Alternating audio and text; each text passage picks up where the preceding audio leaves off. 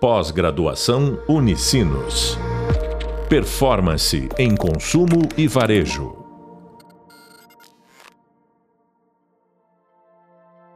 Olá, pessoal. Como vocês estão? Após a nossa conversa com a cientista de dados da Cidemia, a gente vai seguir o nosso hub sonoro com uma outra convidada. Ao longo aqui do hub visual e do e-book da nossa disciplina, a gente foi se aprofundando já na importância de não apenas ter os dados, uma cultura de Customer Insights, mas também de saber utilizar os dados. O que a gente vem vendo aqui, né, ultimamente, é que tão importante quanto a gente conseguir ter as informações, é a gente ter uma equipe que vai conseguir utilizar esses dados para justamente gerar os insights para nossa empresa. E justamente por isso que hoje a gente está aqui com a nossa convidada, a Marina Zaculer, que ela é gerente de Business Analytics em instituições financeiras, e ela vai conversar conosco sobre como ela e a sua equipe utilizam os dados para justamente escutar os seus clientes. Marina, tudo bom? Como é que você está? Primeiramente, gostaria de pedir que você se apresentasse para a turma e, claro, que agradecer a sua presença e o convite de estar aqui conosco. E aí, Henrique? Não, eu que agradeço o convite aí. Eu sou a Marina, eu sou formada em engenharia de produção, mas eu construí minha carreira é, no mercado financeiro. Então, logo depois que eu saí da faculdade, eu entrei como trainee no Itaú. E desde lá, já são agora mais de 10 anos aí trabalhando com risco de crédito e mais recentemente como Business Analytics Manager no Nubank. Legal. E, gente, é bacana a presença da Marina, porque ela só reforça aquele nosso ponto que uma estratégia de Customer Insights, ela existe em qualquer tipo de indústria, em qualquer área, tá? E até, Marina, gostaria de começar te perguntando, assim, e que você contasse um pouco para nossa turma. Hoje você faz a gestão de uma equipe de Business Analytics. Qual que é o papel de um time de Business Analytics? Boa.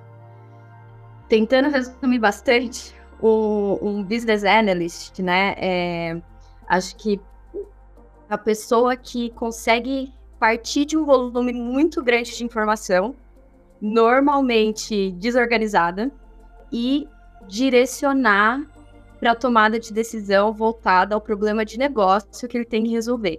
Então, principalmente aí falando no mercado financeiro, né, a gente tem um volume aí de muitos milhões de clientes é, e que e, e muitos dados. Então, é uhum. isso. É a pessoa que consegue traduzir esse volume gigantesco de dados para atacar o problema que ele está resolvendo.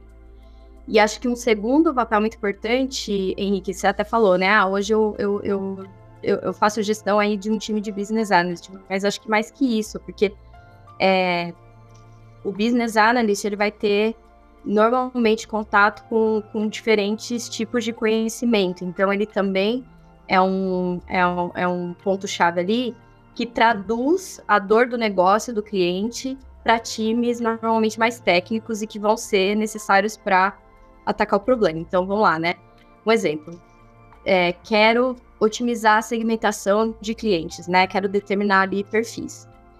É, o business analyst, ele não vai ser Normalmente, a pessoa que vai desenvolver um modelo estatístico super robusto, usando Advanced Analytics, etc., o que, que ele vai fazer? Ele vai conseguir parear muito bem, provavelmente com um cientista de dados, uhum. para, primeiro, conseguir traduzir esse problema de negócio que eles têm que resolver, é, para que o cientista de dados utilize ali, decida a melhor técnica, a melhor maneira de abordar o problema, e depois, juntos, de novo com o Business Analyst, consigam principalmente aplicar da maneira melhor para chegar ali no core do problema com, com o cliente, né?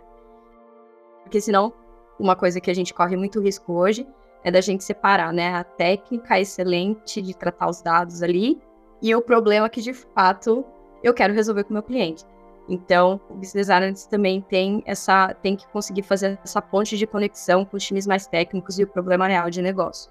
E é bacana você trazer esse ponto, principalmente a gente teve a conversa né, com a nossa cientista de dados anteriormente, e é interessante você trazer a, a importância em conseguir fazer a transferência do técnico para o negócio, né? Eu acho que quando a gente fala de um time de analista de negócios, Isso é, é, é até legal de falar para os nossos, nossos alunos, assim, que independente da área que eles estejam, mas a relevância do papel desse time, porque não é trivial, né? Você precisa ter esse olhar técnico para conseguir conversar com um cientista de, de dados e, ao mesmo tempo, esse olhar estratégico focado aí no negócio para conseguir traduzir isso para algum insight, alguma melhora de processo. E Marina, contando aqui um pouco para os nossos clientes, é, para os nossos alunos, a gente vem é, é, falando muito em centralidade do cliente ao longo da nossa disciplina, né? E justamente é, é legal você estar aqui conosco, porque você tem uma carreira muito sólida em instituição financeira, que historicamente tinha uma visão muito centrada ali na venda de produtos, que é um tema que a gente abordou aqui do nosso podcast, quando a gente fala da, da estratégia de centralidade do cliente. Ao mesmo tempo, né, você que já passou aí por é, Itaú, pelo programa de trainee, agora no Nubank, que vem também revolucionando o mercado financeiro, a gente vê que institui instituições financeiras, que no início aí majoritariamente era muito focada em produto, vem passando por uma transformação justamente de centralidade no cliente. Ou seja, tem percebido a importância que é a gente começar a colocar o cliente no centro para a tomada de decisão. Isso me parece estar muito em linha com o que a gente comenta também anteriormente nos podcasts, com a questão de que a centralidade do cliente, uma das motivações era existir é justamente a concorrência de mercado, né? Então, eu queria que você comentasse com a nossa turma, você que tem bastante experiência em instituições financeiras que tradicionalmente eram focadas nessa visão de centralidade do produto, mas que recentemente tem passado por uma transformação para a centralidade do cliente.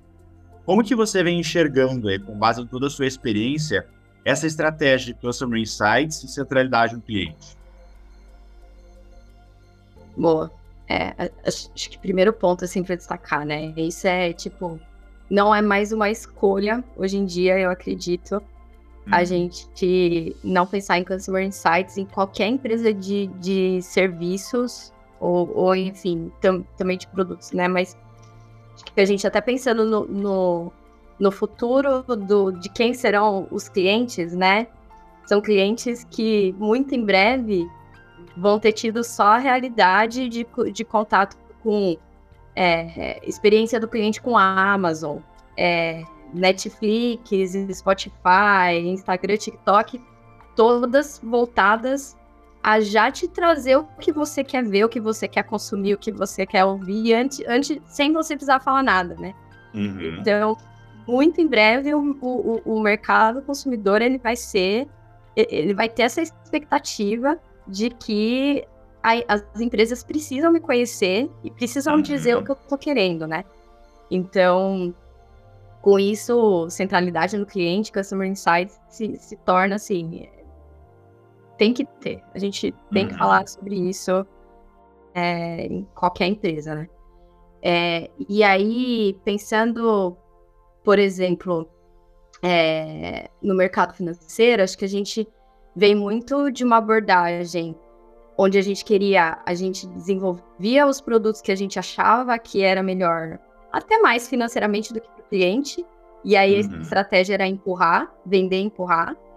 E acho que o futuro vai estar tá muito mais em é, conseguir extrair dos dados qual é o melhor produto para aquele cliente naquele momento de vida.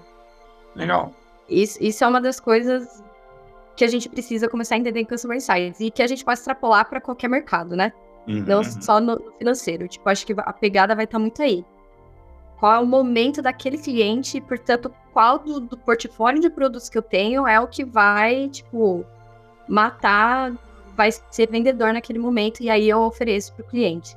Então, dito tudo isso, é, além da, de todas as métricas de, de, resultado, que naturalmente a gente vai ter como OKRs na empresa, a gente precisa ter métricas direcionadas a entender o cliente em todas as etapas do processo desde o momento que eu vou pensar na solução, vou fazer pesquisa com o cliente, que dados uhum. que eu uhum. tenho de comportamentos históricos que eu preciso entender ali para onde esse cliente está tá, tá me direcionando, e então quais soluções vão aderir mais né, esses comportamentos que eu venho observando, até na validação final do, do sucesso do seu produto pós-lançamento. Então, é, se a gente continuasse baseando só em métricas de resultado financeiro, corre muito risco da gente ter os famosos voo de galinha, né? Então, lança uhum. o produto, é, tem aquele efeito novidade, você pode até ver o resultado é, no começo expressivo, mas se você não acompanha um NPS da vida, um, uma pesquisa Chanelis, né, que é aquela que, que diz o quanto o cliente é, ficaria ali, enfim, não gostaria de perder aquele, aquele cliente, é, aquele produto, você corre muito risco de, desse resultado inicial não ser sustentável ao longo do tempo. Acho que uma, um dos pontos é como é que a gente encaixa métricas que vão continuar me gerando customer insights ao longo do ciclo de vida do produto, né? Ou do serviço. Boa. Desde Bacana. a concepção até o pós-implementação. Boa, Ô Marina, e, é, Marina, e é legal você trazer esse ponto da questão das métricas, porque justamente é o que a gente aborda bastante na nossa disciplina, né? Que é muito essa lógica de você ter o pré, então você ter ali os dados trabalhando, você conseguir trabalhar, gerar os insights e também depois você mensurar isso. Então, por alguma métrica, você vai conseguir de fato medir a sua centralidade no cliente, os insights do seu consumidor. E é interessante também você falar isso, porque em uma das nossas aulas aqui da, da nossa disciplina de Customer Insights, a gente justamente mostra uma entrevista da Cris Junqueira, em que ela fala né, deste desafio que, que houve do Nubank, que foi criado aí há uma década, de justamente ser um banco que ia ser defendido pelos clientes, que é algo que na nossa, historicamente falando aqui, né, é algo contraintuitivo. E muito dessa estratégia ela cita que vem justamente da ideia de colocar o cliente no centro. Então é muito bacana escutar você que veio é, é, de uma carreira muito sólida em instituição financeira, em uma instituição que já nasceu colocando o cliente no centro, que é a ideia do New Bank, e outra que está muito forte nesse processo, que é o Itaú, né? Que nos últimos anos vem também colocando bastante essa estratégia em jogo. E essa questão justamente do uso de dados, que você comenta que é super importante para o seu time, é algo que a gente vem falando bastante também ao longo da nossa disciplina, no sentido de que é impossível você ter uma estratégia de Customer Insights se você não tem os dados certos para utilizar. Na sua visão, você entende que o mercado ele ainda tem espaço para não utilizar uma cultura data-driven ou você acha que é impossível você ter o cliente no centro sem ter uma cultura data-driven? É, assim, resposta muito fácil. Não, não é possível mais é, ter uma empresa que não seja data-driven. Ou melhor, até é possível, só não sei quanto duraria, é, uhum. quanto seria sustentável ao longo do tempo. Porque se você for pensar, a gente sabe que a gente está na era dos dados, né? Tipo, a quantidade de dados sobre padrão de consumo, sobre o que, que o cliente está querendo, sobre o que, que o cliente está pedindo. Uhum. É, pensando em redes sociais, em, em, enfim, dados de internet como um todo, né? É, é muito até a ingenuidade da empresa tirar da cabeça de quem está lá criando, né? Que, que, que ele que as pessoas que estão pensando no produto, já tem certeza do que o cliente quer, já as hipóteses que criam são aquelas que os clientes estão pensando. Você precisa usar dados para isso, assim. Uhum. Eu acho que não tem outra escapatória hoje em dia, porque se você não usar, outras empresas vão usar e aí vão, vão saber muito mais rápido e muito melhor o que, que o cliente está precisando e como atacar aquele problema, aquela dor do cliente da melhor maneira possível. Uhum. É, acho que o grande ponto aí, né, é que quanto mais dados, mais complexidade, mais dificuldade de tratar você tem. Então você tem uhum. os dois lados, né? A empresa que tem poucos dados tem que correr atrás, mas acho que hoje em dia, normalmente, o que a gente tem mais é essa enxurrada de informação que você tem que saber como, como melhor usar a seu favor. Uhum. É, acho que pensando de novo em mercado financeiro, né, que é o meu viés, acho que a grande grande bola da vez aí que a gente fala é o Open Finance, é. que vai trazer, que, enfim, só para é, para quem não conhece, né, é, é, é, a possibilidade do cliente dar acesso de, dos dados que ele tem em um determinado banco para outro ou outros bancos usarem é, a, a, favor do cliente, né? Uhum. Então, por uhum. exemplo, ah, eu sou cliente do banco X e eu quero que o cliente do banco Y tenha acesso dos dados que eu tenho no banco X para me oferecer o melhor produto, a melhor condição, é, as melhores ofertas. É, isso está muito novo, relativamente novo aí. É, vai vir muito dado, muito dado que as empresas não estão acostumadas a trabalhar. E a grande chave vai ser quem conseguir usar isso primeiro e melhor, né? Conseguir entender como é que eu uso esses dados para de fato oferecer um produto melhor ou um momento melhor para o meu cliente. E aí, enfim, juntando essas duas coisas, né, acho que a grande sacada é como é que é, eu, eu, eu uso essa combinação de eu preciso ser data-driven para uhum. conseguir ter customer insights. É, Perfeito. E, e, e, acho que esse é o grande, grande chave aí que qualquer empresa tem que mirar hoje Perfeito. E, Mariana, é muito legal você trazer este contraponto de ter muitos dados, né? Porque justamente, às vezes, a gente fica tão nessa ideia de, putz, eu tenho que ter muito, tem que ter muito, tem que ter muito. Acho que o primeiro ponto que é legal a gente estar para os nossos alunos, que não necessariamente. A gente tem pessoas da turma que estão em empresas super grandes, como é o caso do Nubank, que é uma base gigante de dados, e em empresas menores. E que não importa aqui, né, gente? O importante é a gente ter a nossa base de dados. Se você tem, por exemplo, a sua própria empresa que está começando 50 clientes ativos, isso já consegue te gerar dados suficiente para gerar insights. E é muito legal você trazer justamente esse ponto de que por outro lado, ter muitos dados exige também uma maturidade muito grande do time de analista de negócios para que ele consiga entender quais dados que vale a pena ou não vale a pena ele utilizar. Então é bacana você trazer esses dois lados, porque justamente é, a gente sabe que uma cultura data-driven ela é fundamental né, para uma abordagem mais informada, inteligente e eficaz aí na tomada de decisões. O importante é, independente do tamanho da sua base de dados, é você utilizar os dados e saber quais dados utilizar. É, Marina, é, e, e, pensando aqui na nossa turma, a gente tem uma turma bem diversa em termos de formação, tanto acadêmica quanto em tamanho de empresa, né? Qual que seria a sua sugestão para quem quer colocar o cliente cada vez mais no centro para suas tomadas aí de decisão? Boa. Uma dica, eu não sei se talvez parece assim pequena, mas eu, eu vejo muitas vezes a gente no dia a dia se pegando assim no time de tipo, pô, pera lá, gente, a gente tá indo pro lado errado, volta. Uhum. Que é a famosa é, paixão pela solução e não pelo problema, né? Uhum. Então, acho que uma coisa para ter muito no radar, assim, é muito comum a gente, é, é, às vezes, surgir uma ideia brilhante do como a gente vai resolver. Uhum. Então parece, nossa, todo mundo. Putz, parece uma solução super disruptiva e tal. E calma, qual era o problema? Qual era a dor do cliente que a gente queria resolver? Legal. E essa solução linda, maravilhosa, revolucionária, é de fato o que vai atender a dor do cliente? Uhum. Ou, tipo, às vezes a dor do cliente ela pode ter uma solução muito mais simples, muito mais direta, mas que vai atacar aquela dor.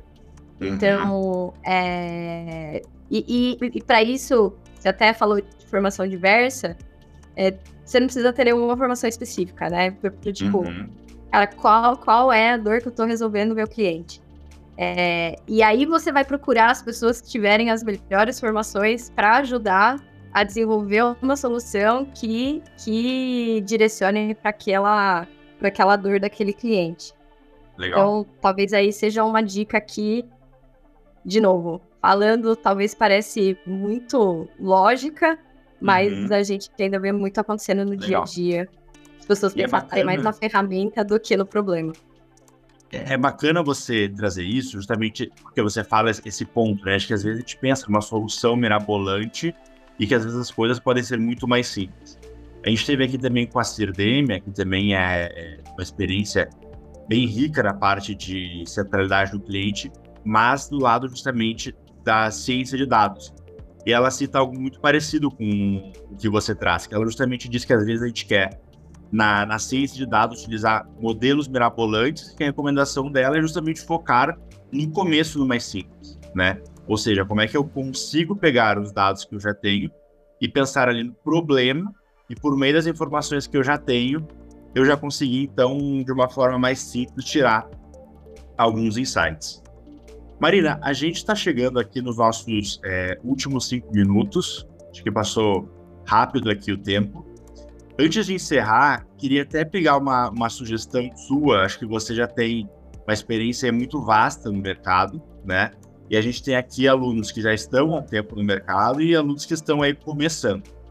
Qual que seria a sua sugestão para quem está focando nessa estratégia de centralidade do cliente em termos talvez de, de estudo ou de prática mesmo, o que, que você recomendaria para quem está em, em, início de carreira ou até em metade da, da carreira, ou independente do momento da vida corporativa que esteja, mas que queira aí é, ou entrar numa empresa que foque em centralidade do cliente ou que queira se especializar cada vez mais em centralidade do cliente?